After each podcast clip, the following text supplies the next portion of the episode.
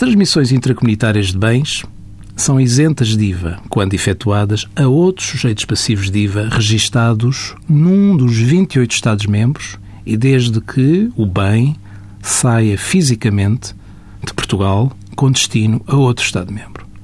Atualmente, cada vez mais há negócios de venda de bens efetuados em sites a clientes particulares da União Europeia ou a entidades não registadas no sistema VIES, que é o Sistema de Intercâmbio de Informações sobre o IVA. Nestes casos, a venda do bem é tributada com IVA português, não beneficiando de isenção.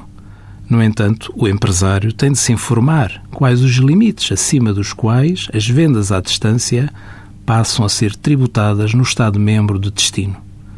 Senhor empresário, se tem vendas à distância a particulares da União Europeia, não pode isentar de IVA a venda.